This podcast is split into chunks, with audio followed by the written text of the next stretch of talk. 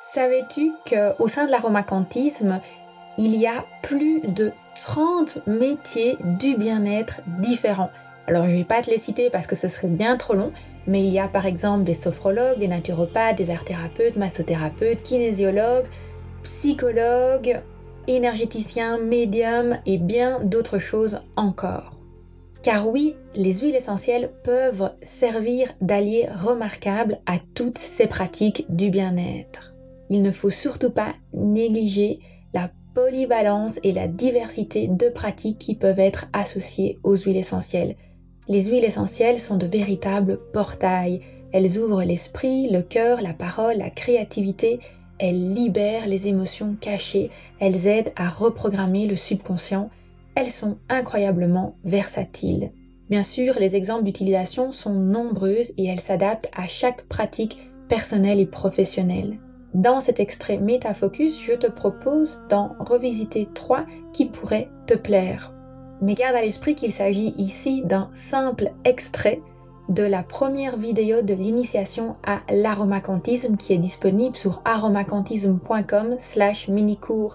J'y dévoile 10 manières différentes d'intégrer les huiles essentielles dans une pratique bien-être. L'idée, c'est que euh, les huiles essentielles peuvent vraiment s'intégrer de plein de façons différentes. Je pense même pas que je vais pouvoir les, parcourir toutes ici, mais je vais vous donner différentes pistes.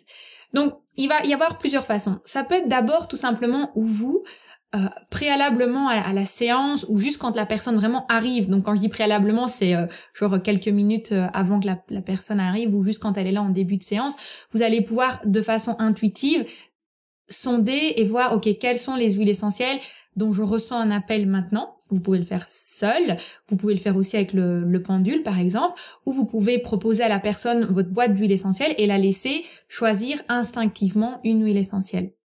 Et sur base de ces informations euh, instinctives dans l'instant présent, quand vous savez évidemment lier cette information-là, elle représente telle chose, elle a tel symbole, elle a tel bienfait, vous allez pouvoir déjà avoir une idée du ton et de la dynamique psycho-énergétique dans laquelle votre séance va être. Ça, c'est c'est une, une façon euh, de le faire.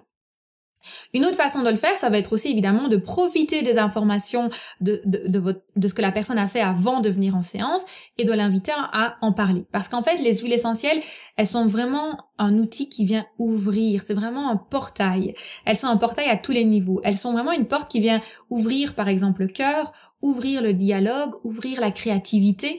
Euh, donc on va vraiment pouvoir les utiliser pour ouvrir plein de choses. Donc vous pouvez simplement l'utiliser pour ouvrir le dialogue et laisser la personne vous exprimer déjà ce qu'elle a ressenti, ce qu'elle a pensé, ce que ça a évoqué et très facilement, sans avoir des situations un peu euh, un peu bizarres comme ça où on vous dit euh, alors c'est quel médecin qui vous envoie euh, et c'est quoi votre problème? Non, ça va être vraiment de ouvrir les choses en toute les légèreté où la personne va naturellement parler de sa relation avec l'odeur, d'elle-même et comme ça se fait de façon beaucoup plus spontanée, beaucoup plus naturelle, il y a beaucoup moins de pensées limitantes, il y a beaucoup moins de, de filtres de l'ego qui viennent se mettre. Parce qu'au départ, la personne ne parle pas tellement d'elle, elle parle de l'huile essentielle, elle parle de son ressenti avec l'huile essentielle, de ses émotions, et après on rentre dans une phase d'introspection. Donc ça, c'est vraiment déjà un, aspect qui est très chouette.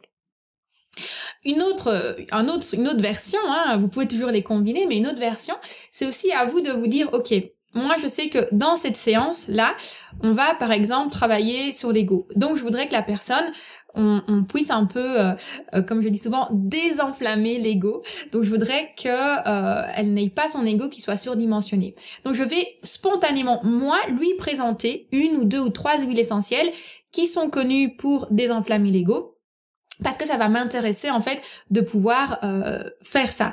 Ou on va aujourd'hui travailler sur le lâcher prise. On va peut-être arriver, on va, on arrive dans, dans une situation où les accompagnements évoluent et là on commence à toucher quelque chose où il y a de la résistance.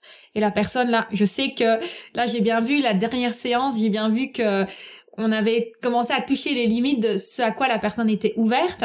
Donc dans cette nouvelle séance, quand la personne arrive, j'ai envie de directement l'aider à lâcher prise, j'ai envie directement de l'ouvrir peut-être à une nouvelle euh, perspective, de l'ouvrir à autre chose auquel je sais qu'elle a des résistances et qu'elle est fermée.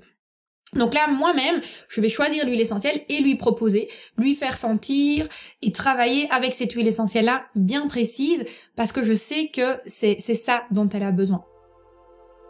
Si toi aussi tu cherches à intégrer les huiles essentielles dans ta pratique bien-être comme un outil complémentaire à tes pratiques actuelles, je t'invite à aller regarder en entier la première vidéo de l'initiation offerte à l'aromacantisme. J'y dévoile une dizaine de pratiques, une dizaine de modalités, d'astuces pour pouvoir intégrer les huiles essentielles dans tes activités.